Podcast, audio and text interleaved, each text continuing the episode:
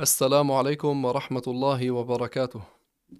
Herzlich willkommen, liebe Brüder und Schwestern, zu einer neuen Podcast-Folge von Leuchtturm der Rechtleitung. Nach einer Pause wieder zurück. ähm, inshallah geht es euch allen gut und ihr seid bei bester Gesundheit und Laune. Möge Allahu Ta'ala euch alle belohnen, segnen und schützen. Heute wieder mit Mahmoud. Marhaban Mahmoud. Marhaban ist auch ein Gruß. Ist auch eine Tahiyya. Was wäre besser? Assalamu alaikum. Mhm. Aber der Prophet hat auch manchmal mit Marhaban gegrüßt. Mhm. Er, sagt, er sagte einmal zu einem Gefährten, Marhaban bit tayyibil mutayyib. Äh, Marhaban. Um zu zeigen, dass es auch ein... Äh. Mhm. Ja, wenn man das auch so sagt mit der Absicht, dem Propheten nachzumachen, dann erhält man auch Lohn mhm. dafür. Mhm. Pause hast du aber sehr freundlich ausgedrückt für einen Monat. Ja, subhanallah. Inshallah kommt es nicht mehr so oft vor, dass wir äh, lange Pausen machen. Äh, wir müssen uns auch überwinden und zusammenreißen und äh, ja, ne, die, die äh, Folgen aufnehmen. glaube aber, die Zuschauer wissen, also die, anhand der Kommentare merke ich, dass die Zuschauer dankbar dafür sind, für die Arbeit, die du machst. Also die merken, glaube ich, schon, dass da Arbeit hintersteckt. Wenn, dann ist das keine Beschwerde. Was ist mit euch? Wann kommt wieder was? Sondern ja, ich würde mich freuen, wenn ja. die Zeit findet. Ja, die Arbeit, äh, die gemacht wird, ist äh, überwiegend bei dir. Was mache ich? Den gesamten Vortrag vorbereiten, vortragen, vor der Kamera stellen.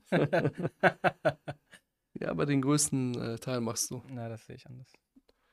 Allah barak fika, Mahmoud. Heute wollten wir über einige äh, äh, große Sünden sprechen, äh, einige Details dazu erwähnen, äh, damit wir die Sünden meiden und unterlassen. Derjenige, der das Schlechte nicht kennt, der verfällt ihm. Das bedeutet, wer das Schlechte kennt, der wird sich davon fernhalten, inshallah. Ganz wichtig, dass wir lernen, was verboten ist, damit wir das meiden. Also es gab einen Gefährten, der hat äh, den Propheten nach dem Schlechten gefragt. Er sagte, die Menschen haben nach dem Guten gefragt und ich habe nach dem Schlechten gefragt. Weil er wollte nicht das Schlechte begehen. Mhm. Er wollte das Schlechte kennen, um es nicht zu begehen. Und auch wir hören oft, dass gesagt wird, das ist haram, das ist verboten, das sollte man nicht machen, damit man davon fernbleibt. Also das erlaubt und gute Lernen, um es anzuwenden? Und das Verbotene und vielleicht auch Verpönte ebenfalls lernen, um sich im besten Fall davon fernzuhalten. Man lernt, was gut ist, damit man es tut, und was schlecht ist, damit man es meidet. Allahu Ta'ala sagt im edlen Koran, Inna Allah la yaghfiru an bih. Das bedeutet, derjenige, der mit dem Schirk stirbt, der bekommt von Allah keine Vergebung. Wenn jemand äh, den Schirk bereuen will, in den Zeiten, in denen die Reue akzeptiert wird.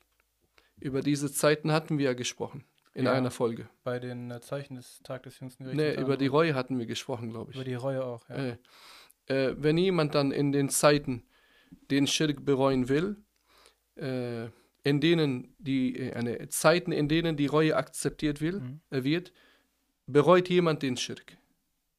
Wird der Schirk einem vergeben? Ja, durch den Eintritt in den Islam. Aber wenn man mit dem Schirk stirbt, dann wird der Schirk einem nicht vergeben. Schirk bedeutet, dass man etwas außer Allah anbetet. Ja? Das ist eine Art des Unglaubens. Und auch, das gilt auch für alle anderen Arten des Unglaubens.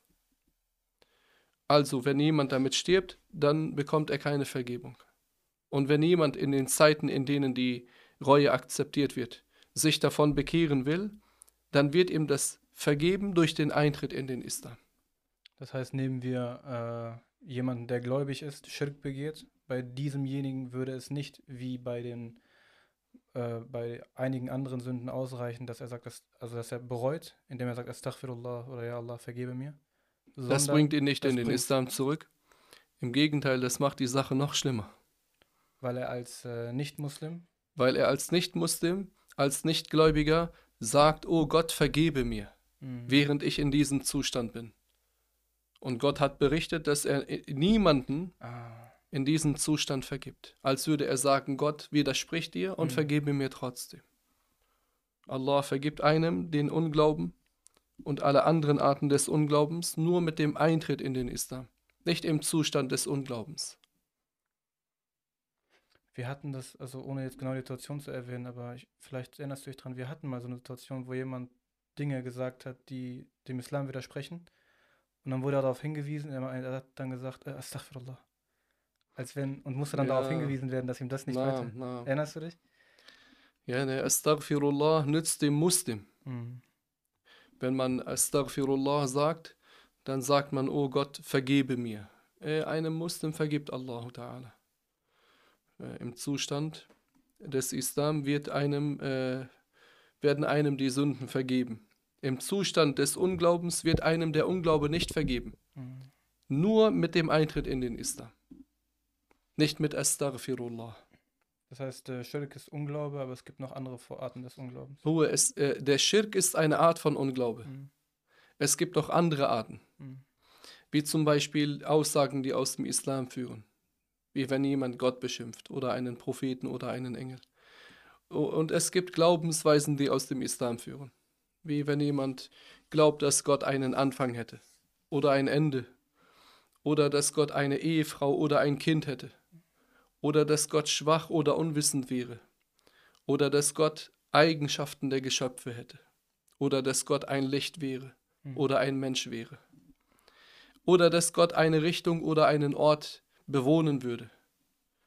Denn so etwas äh, darf man Allah nicht zuschreiben. Ja? Oder jemand äh, tut etwas, was aus dem Islam führt. Wie wenn jemand sich für die Sonne oder für den Mond oder für eine Statue oder für das Feuer oder für den Teufel niederwirft. Hier würden wir von Schirk sprechen. Äh, das wäre dann Kufr Kufr. was aus dem Islam führt. Mhm. Das sind Arten von Unglaube. Ja? Und eine Art davon ist Schirk. Wie wenn jemand etwas außer Allah anbeten würde. Äh, möge Allah uns bewahren. Amen. Allah sagt, aber alle anderen Sünden, die kein Unglaube sind, vergibt Allah, wem er will von den Gläubigen, von den Muslimen. Das bedeutet, wenn ein Muslim eine Sünde begeht und damit stirbt, dann kann es sein, dass Allah ihm diese Sünde vergibt.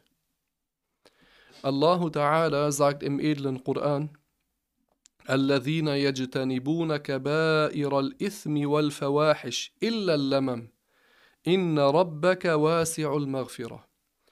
Und Allah sagt auch إن تجتنبوا كبائر ما تنهون عنه نكفر عنكم سيئاتكم وندخلكم مدخلا كريما.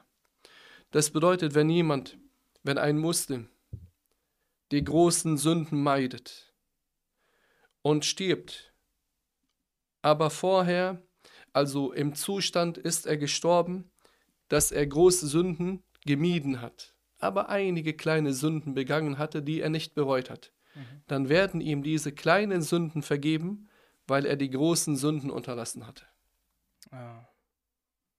Also seine, sein, seine Anstrengung, die großen Sünden zu unterlassen, hat letztendlich dafür, dazu geführt, Er dass war seine ein Grund dafür, dass ihm die kleinen Sünden Mhm. vergeben wurden, die er begangen hatte und nicht bereut hatte.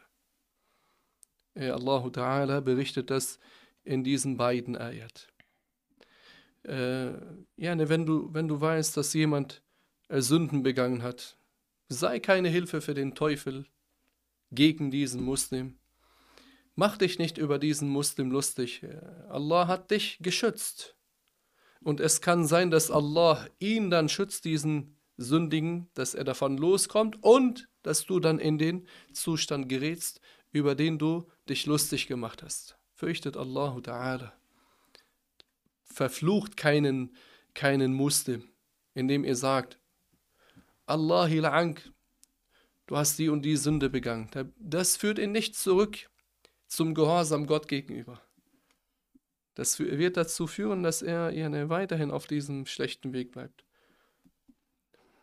Subhanallah. Einige. Was wäre denn die äh, empfohlene Art und Weise mit Ja, nur die empfohlene Art und Weise ist, dass man ihn zur Reue bringt. Mhm. Dass man ihm sagt, schau mal, Allah ist sehr vergebend, bereue deine Sünde Allah wird dir deine Sünde vergeben.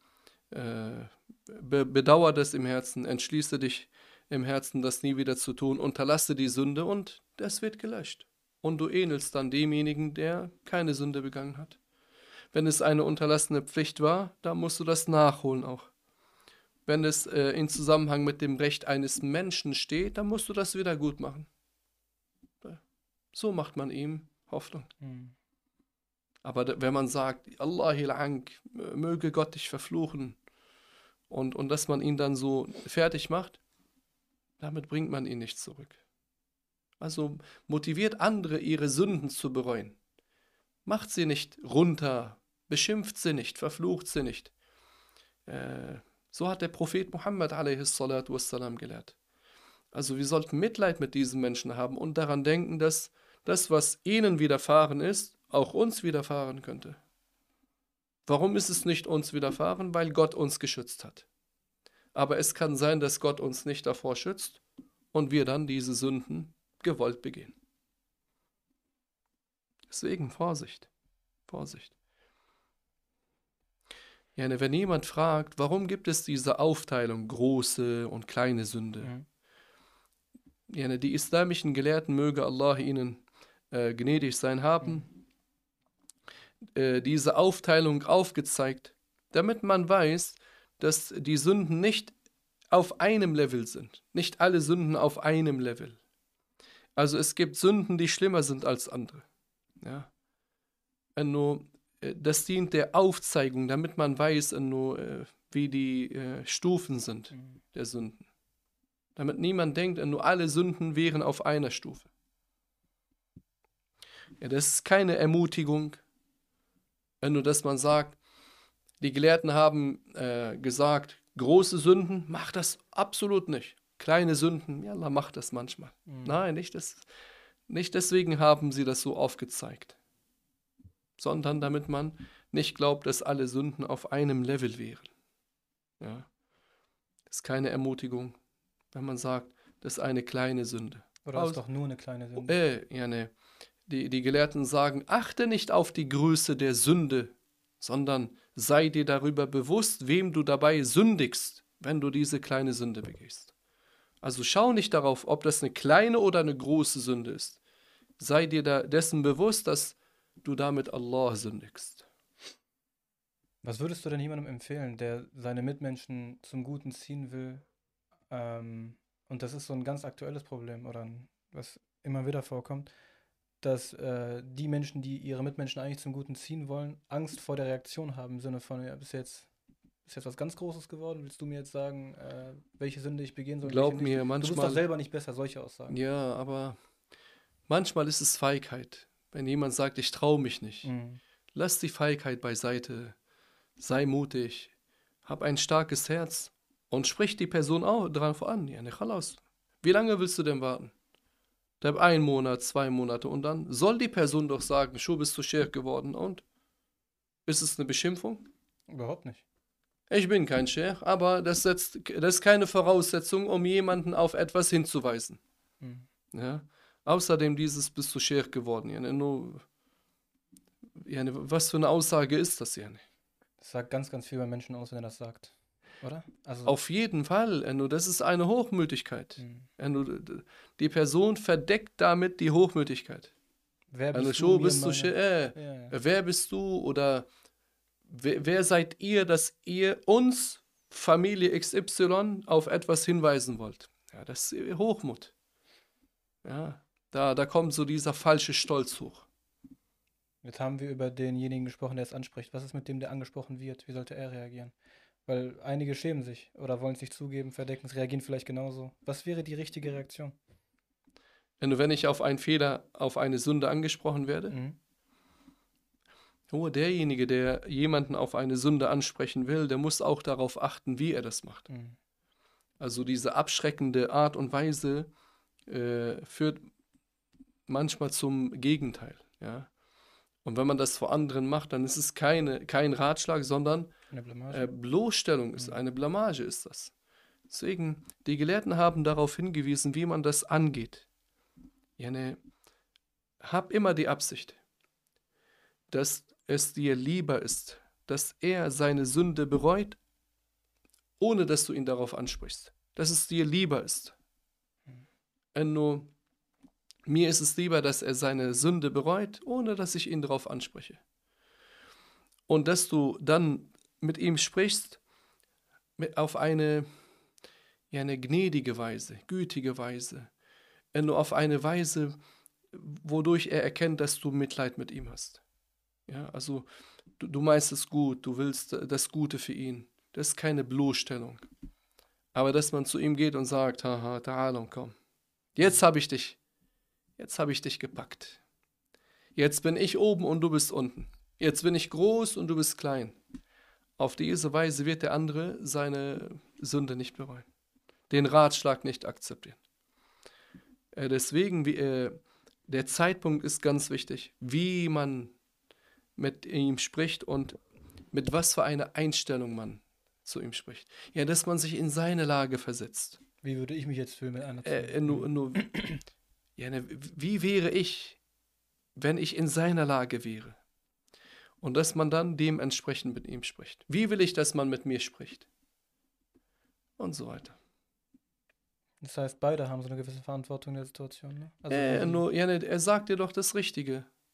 Er, er sagt dir, das ist Haram im Islam. Der, der Beweis dafür ist das und das. Ja. Taib, hier sollte man das richtig Gesagte nicht zurückweisen. Ansonsten wäre das Hochmut. Mhm. Ey, und du, der den Ratschlag gibt, musst auch darauf achten, wie du den Ratschlag erteilst. Und du, der den Ratschlag erhält, Wisse, dass diese, diese Ratschläge, die man dir gibt, mit aufrichtiger Absicht, wohlgemeint ein Geschenk ist. Hadiyah. Aber manche sehen es als Angriff oder als Bloßstellung. Subhanallah. Ja, die, die Gelehrten haben vor den Sünden gewarnt. Sie sagen, die Sünden sind die Boten äh, äh, des Unglaubens. Die Sünden sind die Boten des Unglaubens. Äh, ja, ne, nur äh, für, führen, können mhm. zum Unglauben führen. Ja, ne, eine kleine Sünde könnte zur großen Sünde führen und eine große Sünde zum Unglauben führen. So wie ein, ein Bote etwas zum anderen führt. Ja, auch könnten die Sünden zum Unglauben führen. Deswegen Vorsicht. Ja. Sie sagen, so wie Fieber zum Tod führen könnte. Früher war Fieber tödlich, mhm. oder? Ja, immer, ja. Im, auch jetzt. Man kann es behandeln, man kann es behandeln, aber wenn's, wenn es nicht behandelt wird, ja, ja. dann ist es tödlich. Mhm. Äh, ja, subhanallah, vor ein paar Tagen hat meine Tante mir erzählt, dass äh, ungefähr drei oder vier äh, von den Brüdern meines Großvaters auf einmal gestorben sind durch Fieber. Äh? Ja, das, äh, das ist tödlich, wenn man das nicht behandelt. Bruder deines Großvaters? Ja. Das heißt, wir reden nicht von, von vor tausend Jahren, wir reden jetzt von ja, vor einer vorletzten Generation. Also so wie Fieber zum Tod führen könnte, könnte, ähm, könnten die Sünden auch zum Unglauben führen. Wie hat denn der Prophet wassalam, auf Verpöntes hingewiesen oder auf kleine Sünden hingewiesen, wenn jemand sie gemacht hat.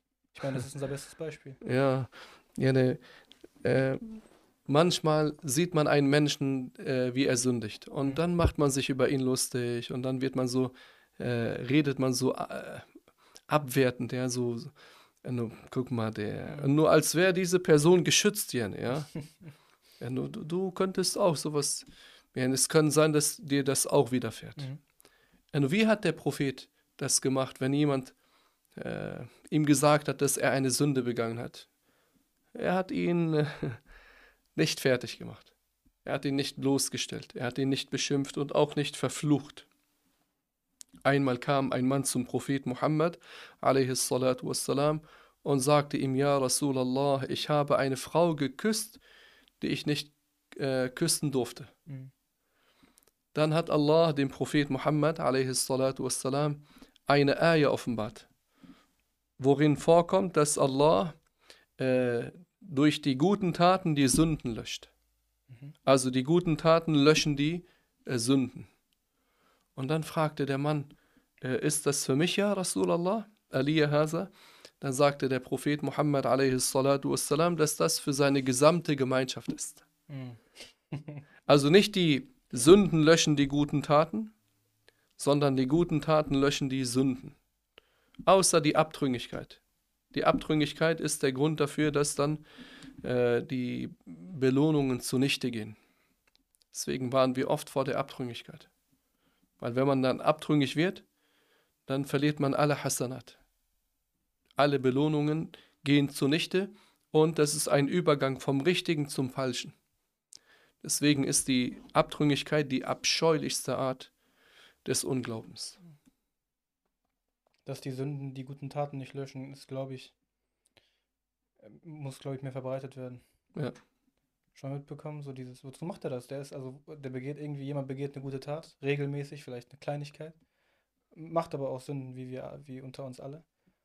Oder die meisten. Und äh, dann wird zu ihm gesagt, wozu, wozu machst du diese gute Tat? Du sündigst doch sowieso. Ja. Und dann demotivieren sie ihn, er, demotiv er demotiviert sich vielleicht selber dadurch. Aber das ist auf gar keinen Fall. Äh, oder einige äh, sehen eine Frau, die kein Kopftuch trägt, äh, wie sie dann betet. Mhm. Sie bedeckt sich so, wie eine Muslime sich im Gebet bedecken muss.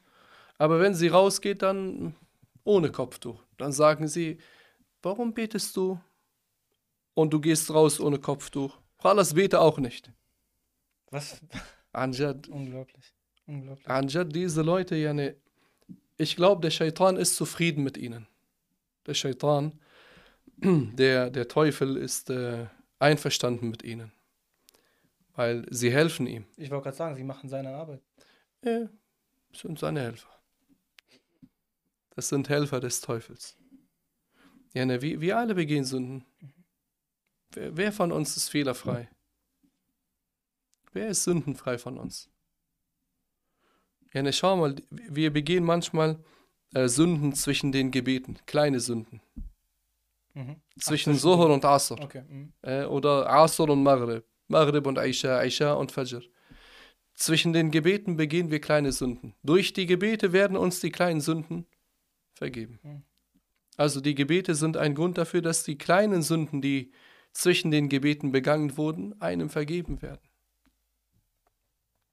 Ich habe das im Kopf mit dem, äh, liegt es am Gebet oder am Modu oder an beiden?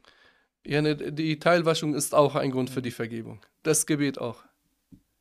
Hat, du hattest die Geschichte, glaube ich, erzählt mit dem äh, Beispiel, dass wenn ein Mann sich fünfmal am Tag am Fluss waschen würde, ob dann Ja, das ist das Beispiel des Propheten, mhm. Kannst du es nochmal erzählen? Ich habe es nicht mehr genau äh, nur, äh, Das Gebet ist ein Grund für die Vergebung mhm. der Sünden. Äh, nur wie wenn jemand äh, einen Fluss vor der Haustür hätte worin er sich jeden Tag fünfmal waschen würde. Würde noch etwas Schmutz an ihm bleiben? Nein.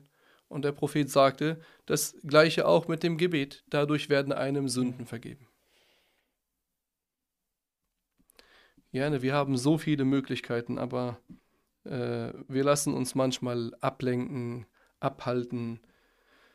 Wir nutzen die Chancen nicht. Dabei sind Chancen im Leben manchmal nur einmalig. Manchmal wiederholen sie sich, aber woher willst du wissen, dass diese Chance, die sich dir bietet, sich noch einmal für dich ergibt? Subhanallah. Äh, bezüglich der Anzahl der kleinen Sünden, Allahu alam, wie viele kleine Sünden es gibt. Bezüglich der Anzahl der großen Sünden, Ibn Abbas erwähnte um die äh, 70. Erwähnte um die 70 große Sünden. Mhm. Äh, Imam As-Subki erwähnte 35. Er hat aber nicht gesagt, dass er damit, äh, dass er äh, alle großen Sünden aufgezählt hätte. Und, und, manchmal erwähnen die Araber, Masalan, die erwähnen etwas, ja. aber da fehlt noch was. Ja? Aber ja, ne, sie, sie erwähnen nur einen Teil davon. Aber da fehlt noch ein Teil. Ja? Ohne zu sagen, nur das ist die Anzahl. Ja, also er hat 35 erwähnt. Ibn Abbas 70, um die 70. Warum hat er nur 35 erwähnt? Das ist ein Teil der großen Sünden. Es gibt noch andere. Welche Weisheit auch immer dahinter steckt, warum er gerade diese 35 hey, Hakaza, hm. Hakaza. Jene, Allahu Alam. Allahu Alam. Vielleicht hat er Leute unterrichtet äh, und äh, er hat äh, also gesehen, dass diese Leute erstmal nur 35 große Sünden äh, kennen sollten. Ja, genau die Hälfte. Ja, ungefähr. Mhm. Ja. Subhanallah al-Azim. Es gibt eine Definition für die großen Sünden. Wenn jemand weiß, äh, fragt, woher will man wissen, äh, was eine große Sünde ist? Hättest du lernen müssen. Äh, hättest du lernen müssen. Aber wenn jemand sagt, okay, ich will jetzt lernen, wenn im Koran oder äh, in der Sunna oder im Konsens der Gelehrten Mhm. eine Sünde als große Sünde bezeichnet wird oder als gewaltige Sünde oder als äh, eine Sünde bezeichnet wird, wodurch äh, jemand verflucht wird, wenn er Ah. sie begeht Mhm. oder eine gewaltige Strafe verdient, dann ist es eine große Sünde. Dann handelt es sich bei dieser Sünde um eine große Sünde. Das heißt, wenn zum Beispiel im Koran Allah jemand ein, eine bestimmte Menschengruppe erwähnt, die eine Sünde begeht und daraufhin entweder eine gewaltige Strafe auf ihn lastet oder sie verflucht werden oder diese Sie wird als groß bezeichnet oder als gewaltig. haben die Gelehrten gesagt, das ist eine große Sünde. Hakaza. Mhm. Yani Quran, Sunna und Ijma. Wenn das hier oder hier oder hier vorkommt, dann, ist es eine, äh, dann handelt es, es sich um eine große Sünde.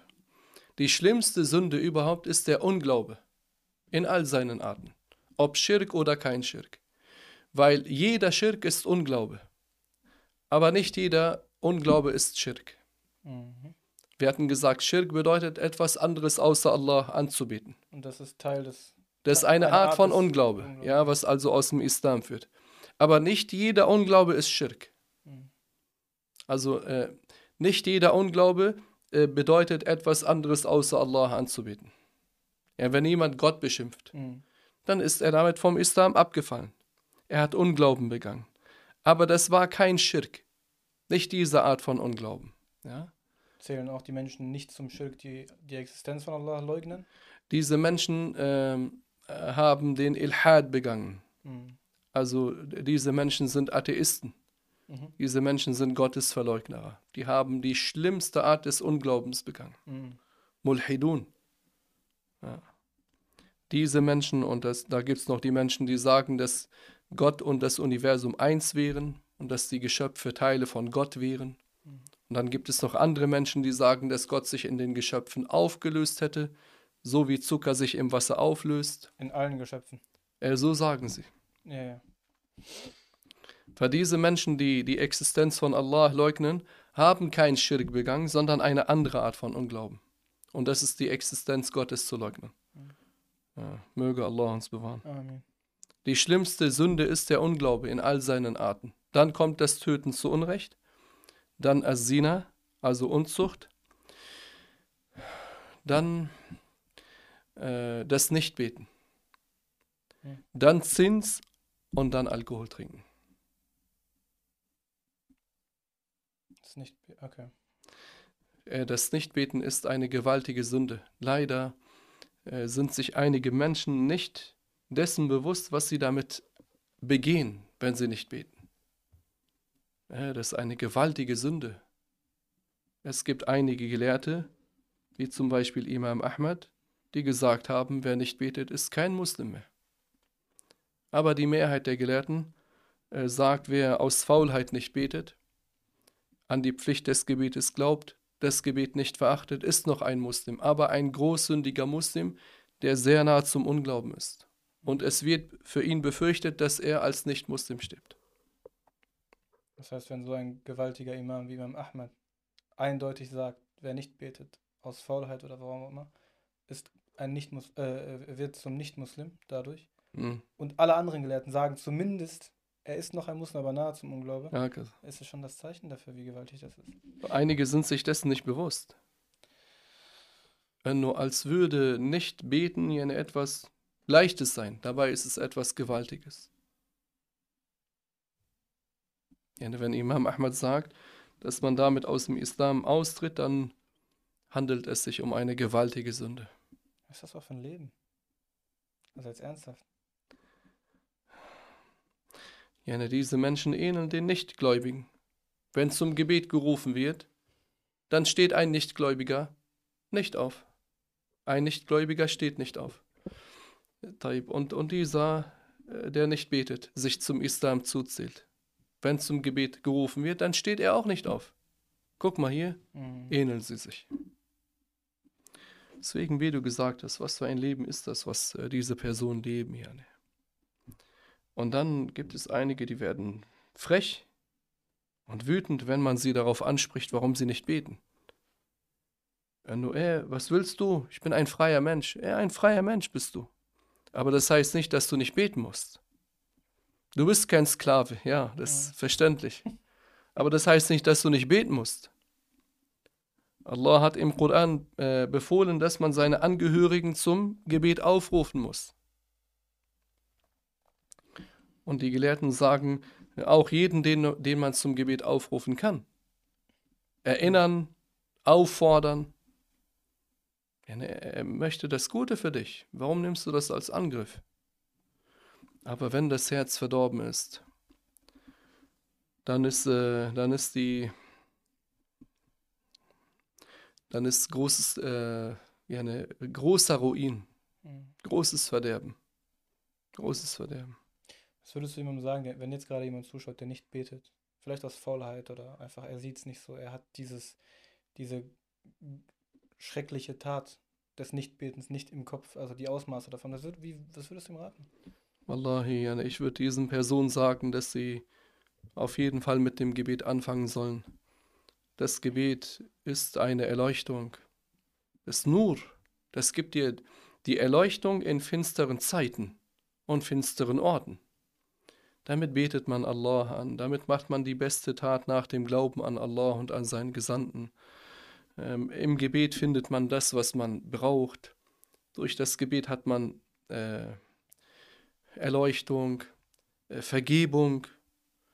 Äh, durch das Gebet ist man von den Sünden fern. So hat Allah im Koran berichtet. Wenn jemand ab und zu betet, der wird auf jeden Fall von einigen Sünden fernbleiben. Und wenn jemand regelmäßig betet, dann wird er, inshallah, von allen Sünden fernbleiben. Mhm. Das Nichtbeten ist eine, ist eine gewaltige Sache, keine leichte Sache. Ne, es kann sein, dass man äh, zu den Verlierern im Jenseits gehört, äh, wenn, man, wenn man das einhält, wenn man es einhält, das Gebet zu unterlassen. Es kann sein, dass man diese Welt dann als Verlierer verlässt dann gehört man im Jenseits zu den Verlierern. Und der wahre Verlierer ist der Verlierer im Jenseits. Hier verlierst du und dann gewinnst du. Aber wenn man im Jenseits verliert, dann gibt es danach kein Gewinn mehr. Ja, ne lillahi ta'ala, fangt an mit dem Gebet, unterlasst das Gebet nicht. Ihr werdet sehen, das Gebet wird euch zu äh, besseren Menschen machen. Du wirst dann sehen, in Nucharas, ich, ja, ne, ich habe eine, eine Quelle, wo ich Trost finde, wo, wo ich Kraft gewinne. Ja, der Prophet wassalam, war nicht immer glücklich. Mhm. Der Prophet war auch traurig manchmal. Wenn er traurig wurde, dann hat er das Gebet verrichtet. Also das Gebet ist ein Trost für den Muslim. Im Gebet findet man Trost, findet man Kraft, findet man ja, ne, das, was man was das Herz braucht, was die Seele braucht. Aber das Nicht-Beten ist äh, ja, ne, fatal, fatal. Was dann, wenn jemand sich in Sicherheit wiegt und sagt, mein Leben ist eigentlich ganz gut. Ich, ich habe ein gemütliches Leben, mir geht's gut. Ich habe alles, was ich brauche. Wallahi, es gab Menschen, denen ging es noch besser. und die hatten mehr Geld. Ja. Was mit denen passiert? Wo sind sie jetzt? am Ende sind sie gestorben. Lasst euch nicht blenden. Nur, Wallahi, mir geht's gut. Ja, nee, mein, mein Job, der ist prima. Ich habe ein gutes Gehalt und obwohl ich nicht bete. Ja, lass dich nicht blenden. Lass dich nicht täuschen. Es kann sein, dass sich dein Zustand in einem Augenblick verändert. Du bekommst eine Nachricht, die dein Leben komplett verändert eine Nachricht. Manchmal gehen wir zum Arzt wegen Schnupfen. Am Ende hat man Krebs. Mhm. Man geht zum Arzt, manchmal geht man zum Arzt wegen Rückenschmerzen. Am Ende hat man Krebs. Das ist, das, wenn das einige hören und denken, das ist irgendwie äh, surreal oder absurd, was du sagst, das ist, also passiert Wallahi, letztens hat mir das jemand erzählt. Ja, bei einem Scan irgendwie einen Schatten entdeckt oder so, Äh. und gucken das genauer an. Die wollten ganz normal röntgen, auf einmal sehen die was komisches, gucken Äh. das genauer an, schicken dich zum nächsten Arzt. Manchmal geht man zum Arzt, Hm. man hat Kopfschmerzen Ja. und der Arzt sagt, ich weiß nicht, was Sie haben. Dann geht man zu einem anderen, dann zum Krankenhaus, zu einem anderen Krankenhaus und die Ärzte wissen nicht, was man hat. Was für ein Leben wird man dann leben? Lasst euch nicht täuschen. Lasst euch nicht täuschen. Geht euren Berufen nach, solange sie äh, ausgeübt werden dürfen. Aber haltet das Gebet ein. Und Allah verändert keinen Zustand der Menschen, äh, wenn, sie, wenn sie Allah gehorsam sind. Also er bestraft sie nicht, solange sie Allah gehorsam sind. Aber wenn jemand den Zustand verändert, vom Gehorsam zum Ungehorsam, dann verdienen diese, dass die Strafe Gottes sie trifft. Aber solange man Gott gegenüber gehorsam ist und ein gutes Leben führt, also weltlich, Business und so weiter, Mhm. dann wird Allah den Zustand von einem nicht verändern. Das heißt, äh, ein gutes weltliches Leben zu haben, ist kein Beweis dafür, dass Allah mit einem zufrieden wäre. Weil das ist ja offensichtlich der Gedanke von den Menschen, die ein. Äh, nur ich habe viel Leben. Geld, Allah liebt mich. Ja, so genau denken einige. Das, genau, das meine ich. Da, deswegen mo- demotiviert, oder was heißt demotiviert, aber sie reden sich ein, dass sie deswegen die Pflichten nicht tun müssten. Wallahi, Wallahi, Wallah.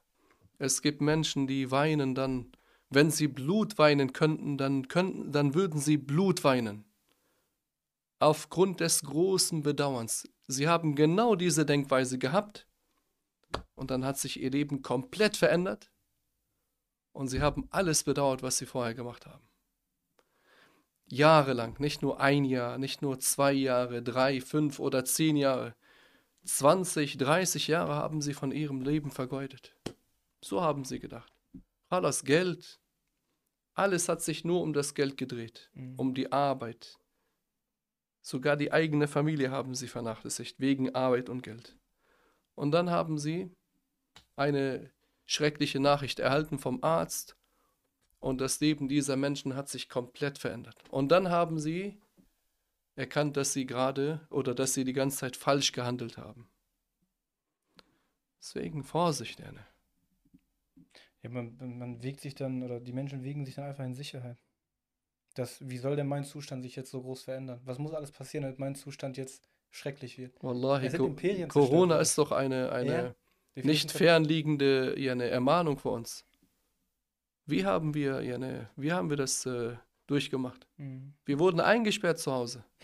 Oder nicht? Mit 100 Prozent. Verrückt, wenn man zurückdenkt. Irgendwie. Ist doch so. Ja, ja. Durftest nicht raus. Äh. Dieses, ke- kennst du das ja, ja, zur Begrüßung. noch? Oder, ah. Ähm, mein Bart äh, ja, von den ganzen Masken Ja. äh, war voll, voll eckig geworden, voll, voll geknickt. Subhanallah al-Azim. Brillenträger auch, die haben dann geatmet, dann Äh, der, der Atem so nach oben, man hat nichts mehr gesehen, Aywa. weil dann die Brille äh, beschlagen war. Äh, äh. Oder, oder die, die Corona-Kranken, wie Mhm. waren sie? Ja, ne, es gibt Leute, die hatten Corona und haben dann ja, ne, gezittert wie, wie äh, Vögel, die, die, die gerupft wurden. Mhm. Und Allah hat sie dann geheilt und sie haben daraus nicht gelernt. Das ist ein Problem. Das ist ein Problem, ehrlich. Wenn man in so einem Zustand war und nicht daraus gelernt hat, oder sie haben gesehen, wie viele Leute gestorben sind. Mhm. An Corona sind viele Leute gestorben. Ja. Ja. Mit Corona sind viele Leute gestorben. Und sie haben daraus keine Ermahnung gezogen. Und der Prophet lehrt, dass der Tod als Ermahnung genügt. Das hat der Prophet zu Umar ibn al-Khattab gesagt. Was hat Umar dann gemacht? Er hat einen Ring daraus gemacht. Er hat das in seinen Ring eingraviert, Mhm. damit er immer daran denkt. An den Tod immer zu denken ist eine Sache, die einen nach vorne führt, zum Guten führt, von den schlechten Dingen abhält, einen dazu führt, dass man sich auf den Tag des jüngsten Gerichts vorbereitet, mit guten Taten. Aber wenn man den Tod nicht erwähnt und davon nichts hören will, dann kann es sein, dass man geblendet ist. Ja, da, da, also bei Corona wird die, diese ähm, Möglichkeit der Zustandsveränderung voll klar. Weil gerade so irgendwie selbst, wo du von Business und, und Geld redest, so selbstständig, viele sind pleite gegangen. Ne? So mittelständische, große Betriebe, die dachten, ey, was ich produziere oder was ich herstelle, was ich verkaufe, das werden die Menschen auf jeden Fall, die, das ist nicht benötigt, das ist kein Wasser, aber die werden es auf jeden Fall kaufen. Ja, aber wenn dann alles weg ist und Menschen Angst um ihre Existenz haben, dann ist das, dann ist das Wallahi, Letzte, was sie ja, kaufen werden, diese-. Diese Leute, ehrlich, die sollen wach werden und daran denken, dass diese Probleme in der Welt wie, wie Schachfiguren sind, Hm. die mal hier und mal da sind. Mal bei dem und mal bei dir auch. Nicht nur bei anderen. Nicht nur andere werden Probleme haben, auch du. Nicht nur andere werden sterben, auch du. Ja, ne, manch einer lebt so, als würde er immer in dieser Welt leben. Manch einer lebt so, als hätte er noch nie den Tod gesehen, noch nie vom Tod gehört, noch nie äh, Tote gesehen, noch nie Gräber gesehen, noch nie an einer Beerdigung teilgenommen. Wozu jetzt runterziehen lassen und so, ich gehe da lieber nicht hin, so nach dem Motto. Äh, nur ich ertrag das nicht. Äh, sure. Manch einer, als hätte er so ein, äh, ja, ne, nur, also ein Krampf, ja, Ja, nur, das- nur. Ich kann das nicht. Als Sure, ich kann das als nicht. Am nicht Ende landest du auch dort. Ja. Am Ende wi- wirst du auch dort landen. Aber das sind diese Einflüsterungen vom Teufel und von seinen Anhängern. Der Teufel hat Anhänger von den Teufeln. Unter den Teufeln gibt es, ja, ne, das sind die Anhänger des Teufels, Mhm. seine Helfer. Und er hat auch Helfer unter den Menschen, Mhm. die ihm auch helfen. Bewusst und unbewusst? Ja, ne, Wissen Sie, dass Sie, dass Sie dem Teufel gerade helfen? Zum Beispiel der, das Beispiel mit, dem, mit den äh, ähm, Menschen, die die Frau beleidigen oder schlecht ansehen, die kein Kopftuch trägt, aber betet und sagen, warum betest du? Bete nicht. ja, diese Leute machen das, äh, ohne an die Folgen davon zu denken. Mhm. Und wohin da, das führt, wer damit äh, zufrieden ist. Äh, aber das schützt nicht. Wenn jemand sagt, ich weiß das nicht, ich wusste das nicht,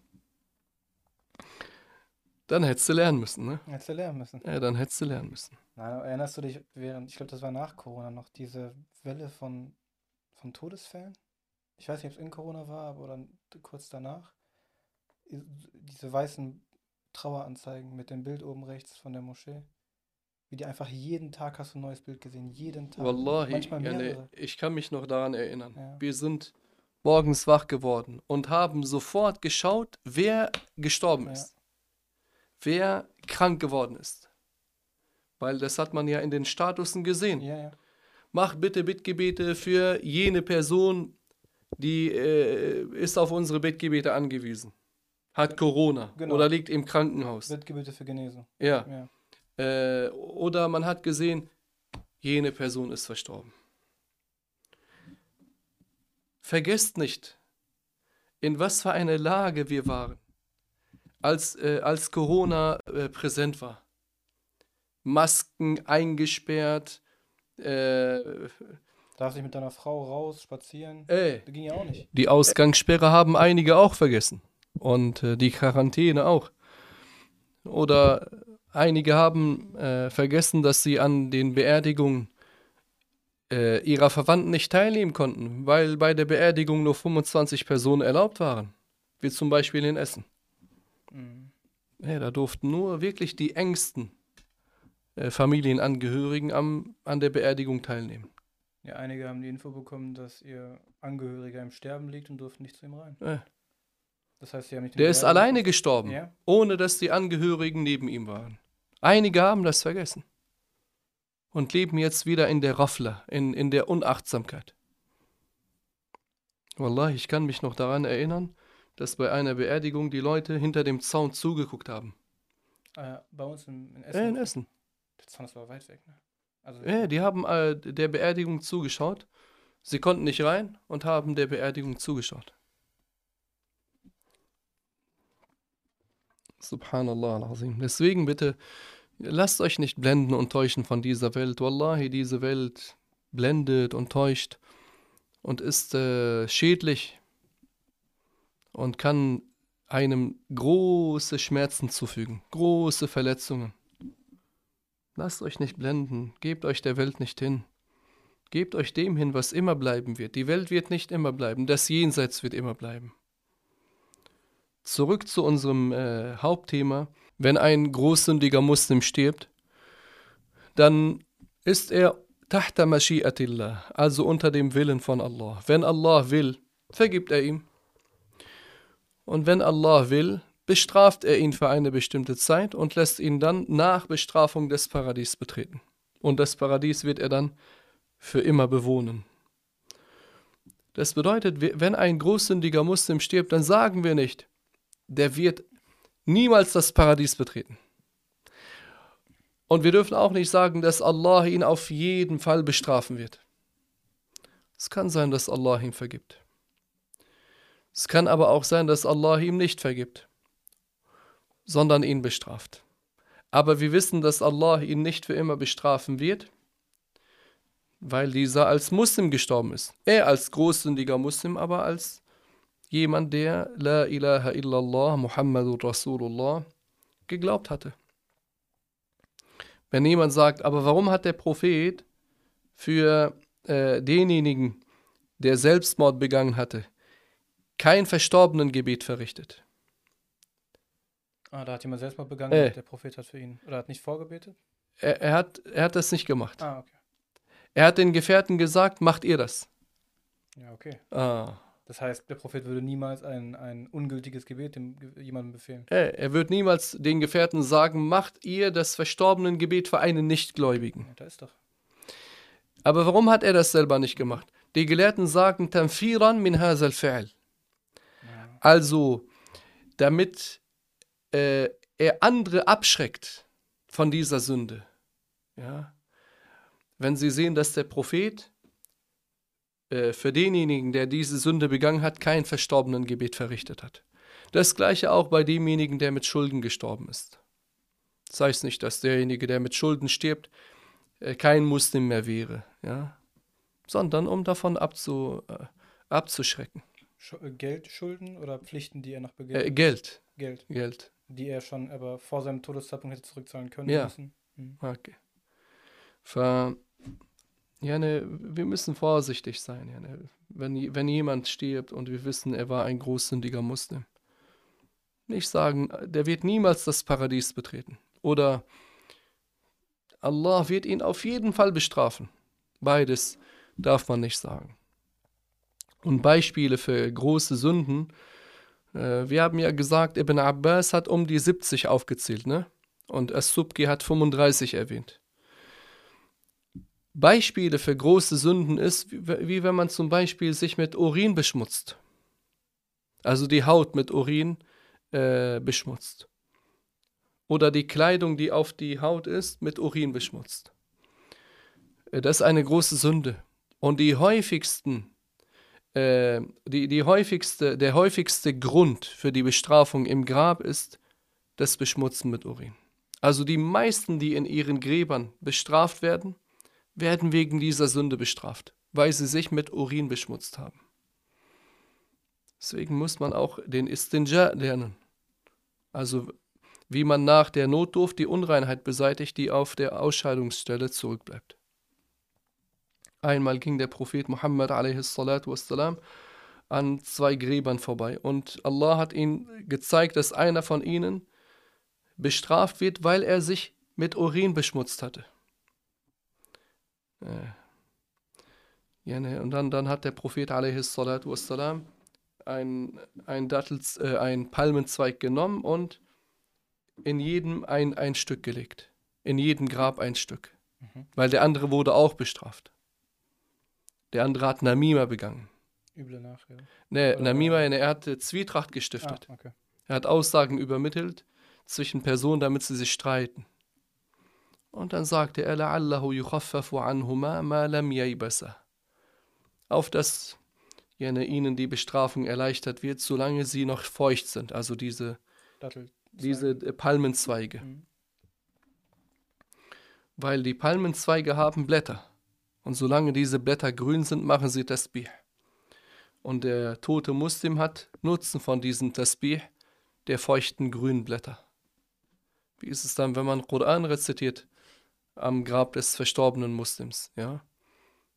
Diese Leute, die sagen, rezitiert keine Fatiha bei der Beerdigung. Weißt du noch, als wir in Medina waren? Ja klar, in Bachir. Bachir. Was haben die Leute da gemacht? Die haben Al-Fatiha auf seine... Was haben sie gesagt, als sie äh, die Totenbare zum Grabe getragen haben? La ilaha illallah. Äh, Abdullah ibn Umar hat berichtet, dass der Prophet Muhammad sallallahu alaihi wasallam beigebracht hat, dass man für einen toten Muslim die Fatiha rezitiert. Und Aman al-Rasul. Also die letzten beiden Ayat des Suratul Baqarah.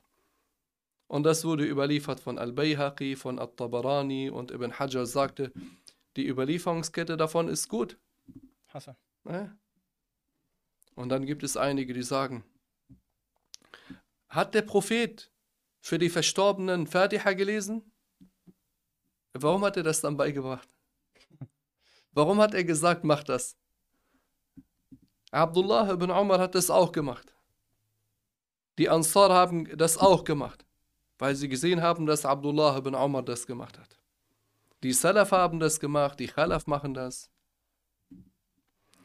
Möge Allah uns bewahren. Amen. Die Irreleitung ist ekelhaft. Und die Rechtleitung ist etwas Schönes. Große Sünden, ja, ne, dazu gehört auch, dass man die Eltern verletzt. Eltern verletzt bedeutet, man verletzt die Frau, die einen neun Monate lang im Bauch getragen hat. Die Mutter zu verletzen bedeutet, man verletzt die Frau, die einen neun Monate lang im Bauch getragen hat, die einen zur Welt gebracht hat, die einen gestillt hat, die einen gewickelt hat, die sich um einen gekümmert hat, wenn man krank wurde, tagsüber oder in der Nacht,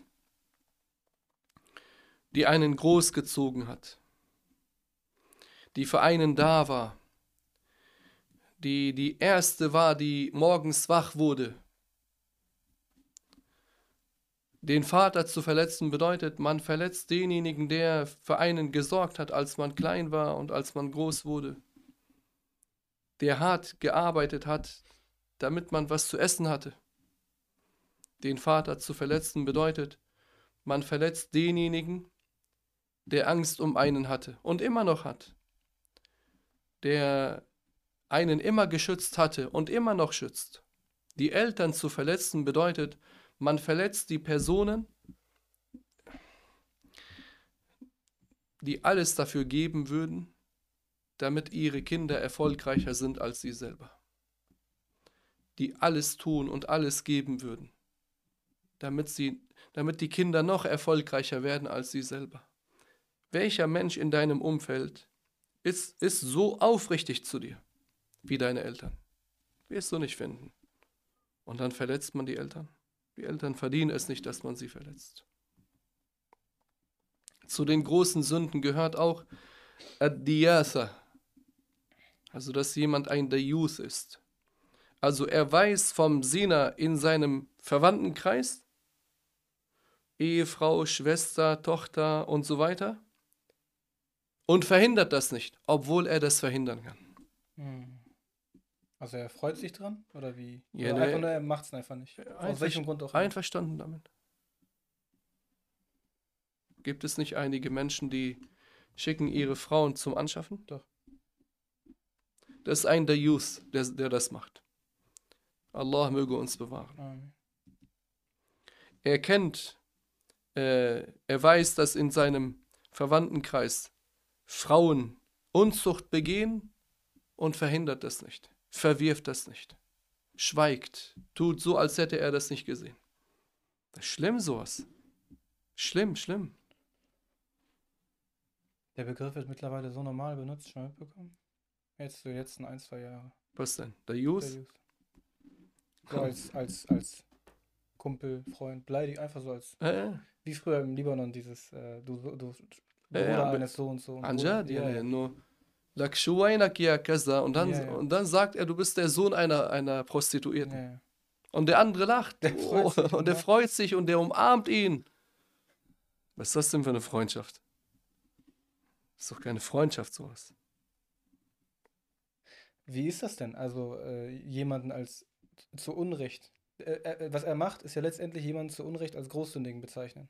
Ich, also nicht äh, du Sohn einer. Das ist Qazif. Ja. ja, dass man einen reinen Muslim, der keine, kein Unzucht begeht, kein Analverkehr begeht, äh, ihm vorwirft, dass er das begehen würde. Dass er Unzucht oder Analverkehr begehen würde. Nee, nee, ich meine, äh, wenn, die Dayus, wenn, die, wenn die sich ansprechen mit Dayus. Ja, das ist auch haram. Verboten. Aber ich meine, dieser Qazif mhm. ist eine große Sünde. Mhm. Ist auch eine große Sünde. Oder dass man dem anderen sagt, du Dayus oder du äh, das Wort mit H. Wie oft wir das gehört haben ja, in der Schule, subhanallah. Aber in, in, einigen Ländern wird das gesagt und die als Zeichen der Freundschaft. Mhm. Was für eine Freundschaft ist das, wo der, der eine dem anderen sagt, dass er der Sohn einer Prostituierten wäre?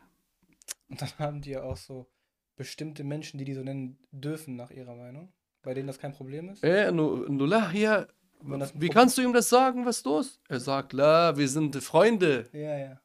Und wenn das ein anderer genau das Gleiche sagt. Im Jenseits werdet ihr Feinde sein. Wenn ihr in diesem Zustand sterbt, dann werdet ihr Feinde im Jenseits sein. Denn Allah sagt, Al-Akhillau yawma idhin ba'duhum li ba'din adu illa al-muttaqin. Also die Freunde werden an jenem Tag, am Tag des jüngsten Gerichts, einander Feinde sein, außer, außer die Gottesfürchtigen. Möge Allah uns bewahren. Äh, zu den großen Sünden gehört auch äh, die Frau, die sich an die Männer anähnelt. Also im, in der Kleidung, in, äh, äh im, im, in der Gangart, im Sprechen.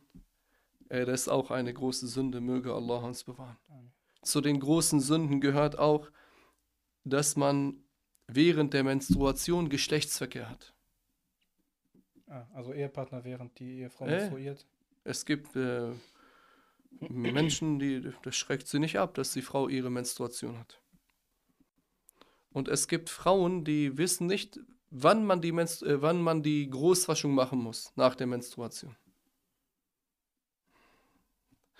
Lernt eure Religion bitte. Lebt nicht als unwissende Menschen. Lebt als wissende Menschen, die wissend über den Islam sind. Das ist eine, eine, ein sehr gefährlicher Zustand, wenn man als äh, unwissender Muslim lebt. Und wenn man in diesem Zustand stirbt, dann ist man in großer Gefahr. Äh, wenn, man, wenn eine Frau ihre Menstruation hatte und die zu Ende gegangen ist, dann darf man keinen Geschlechtsverkehr mit ihr haben, solange sie die Großwaschung noch nicht vollzogen hat. Erst wenn sie die Großwaschung vollzogen hat, darf man, darf der Ehemann wieder Geschlechtsverkehr mit ihr haben. Also es gibt eine Anzahl an großen Sünden, aber hier gibt es einen Hinweis, Mahmoud. Mhm. Ähm, dass äh, einige sagen, wenn man etwas vom Koran auswendig gelernt hatte mhm.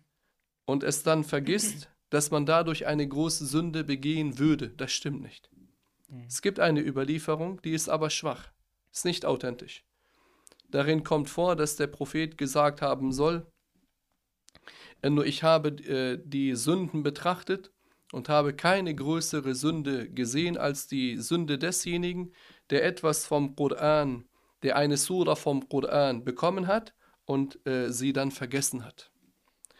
Das stimmt nicht. Ja. äh, Abu Yusuf al-Qadi, der Gefährte von Abu Hanifa, möge Allah ihnen gnädig sein, Amen. sagte, äh, wenn diese authentisch ist, diese Überlieferung, dann ist damit gemeint derjenige, der, der äh, das Handeln nach dem Koran unterlässt. Er unterlässt, aywa, er unterlässt es, äh, sich am Koran zu halten. Er, der begeht eine große Sünde. Ja. Äh, aber jemand, der etwas aus dem Koran auswendig gelernt hat und es dann vergisst, Dadurch äh, begeht man keine große Sünde. Äh, zu den großen Sünden gehört auch Ribatut Taqi. Also wenn man über einen rechtschaffenen Muslim lästert, übel über ihn äh, nachredet. Das ist eine große Sünde. Ah, hier geht speziell um den rechtschaffenen Muslim, Äh. einem Menschen, der sich Mühe gibt und streng mit sich selber ist. Ja, ne, nur er ist jemand, der die Pflichten verrichtet, die Sünden unterlässt. Über so einen zu äh, lästern ist eine große Sünde. Und über einen sündigen Muslim zu lästern ist eine kleine Sünde, aber wenn man das regelmäßig macht, dann eine große Sünde. Und diese Sünde wurde mit der schlimmsten Zinssünde verglichen. Mhm. Deswegen Vorsicht. Das regelmäßige Hey, Lästern. nur der redet ständig über einen sündigen Muslim nach, ja. Mhm. Übel redet er über ihn nach. In seiner Abwesenheit erwähnt er etwas, was auf ihn zutrifft, aber dieser Sündige hasst es, dass man das über ihn erwähnt. Das verletzt ihn, Ach so, also wenn er stimmt. davon mitbekommen würde. Es stimmt, was er sagt. Es stimmt, aber was über ihn gesagt wird in seiner Abwesenheit. Aber das würde ihn verletzen, wenn er davon mitbekommen würde. Was wäre ein Beispiel dafür? Äh, Nur der, Der, Der- eine der- Hautkrankheit oder ist zu klein? und, groß, äh, Massan, der, der ist voll hässlich, ja. Mhm. Oh, der ist wirklich hässlich. Ja, Masala. okay. Oder, oder der hat eine dreckige Wohnung. Mhm. Oder der ist ein Fufu zu Hause. Ja. Ja, ne, jemand, der sich, der von seiner Frau äh, Und- oh, dominiert wird. Mhm. Ja. Und wenn das stimmt, äh, ist es keine, äh, ja, ne, das ist keine Erlaubnis dann, dass man sagt, in seiner Abwesenheit erwähne ich das jetzt über ihn. So als wenn man sagen würde, ich habe doch nur die Wahrheit verbreitet. Äh, trotzdem, Ja, ja. auch wenn es die Wahrheit ist, in seiner Abwesenheit darfst du das nicht sagen, weil ihn das verletzen würde. Und wenn das nicht stimmt, dann wäre das noch schlimmer. Weil es eine Lüge wäre, dann wäre das Verleumdung. Buchtan. Das ist der Unterschied zwischen Verleumdung und übler Nachrede. Äh, Mhm. ja, ne, es gibt äh, eine, eine große Anzahl an, an großen Sünden. Dazu gehört auch das Nicht-Erlernen des Pflichtwissens. Wer das Pflichtwissen nicht lernt, der ist in großer Gefahr. Der ist ja in einem sehr schlechten Zustand. Deswegen, Barakallahu fikum, strebt die Vergebung von Allah an, bereut eure Sünden, ob kleine oder große Sünden, sofort.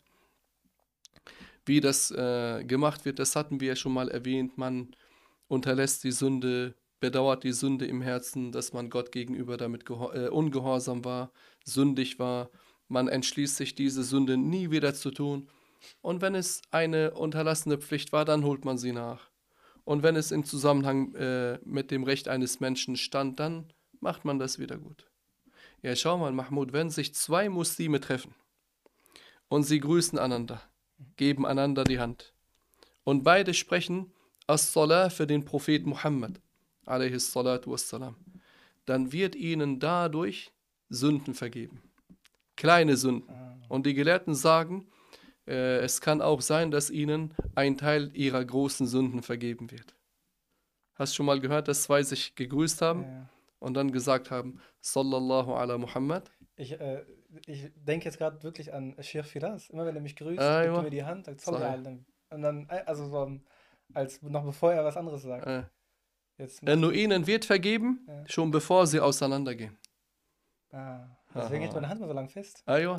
ganz, ganz lange. Das ist ein, also die gesamte, das gesamte Gespräch. Vielleicht hat er dir eine Gelegenheit gegeben, dass du auch den Salat Ja, für den 100%, Propheten aussprichst. 100 Prozent. Also noch das, wie geht's dir? Wie Sallallahu alaihi wasallam. So in diesem ganzen Zeitraum hat er die ganze Zeit meine Hand gehalten. na.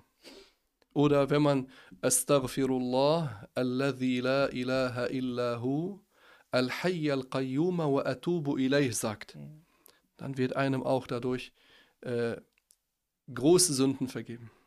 Äh, für, für einmal sagen. Ich wollte gerade sagen, Ja. das ist nicht. Möge Allah uns äh, unsere Sünden vergeben. Amen. Danke, dass du heute so lange zugehört hast. Heute war ein bisschen länger, gerne als äh, Ersatz für die äh, Zeit, wo wir nicht da waren. Genug zu. Ich habe zu danken. Barakallah. Barakallah fikum, liebe Brüder und Schwestern. Inshallah äh, hattet ihr großen Nutzen von dieser Folge. Bitte verbreitet diese Folge, damit andere auch daraus lernen.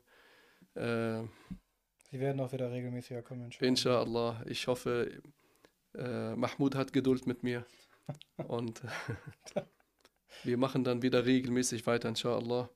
Äh, bitte verbreitet das Video, äh, liked das Video, äh, abonniert den Kanal. Äh, dadurch haben wir, inshallah ta'ala, noch eine größere Reichweite. Passt auf euch auf. Denkt daran, bald ist Ramadan und bald kommen auch Folgen über den Monat Ramadan. Wassalamu alaikum wa rahmatullahi wa barakatuh.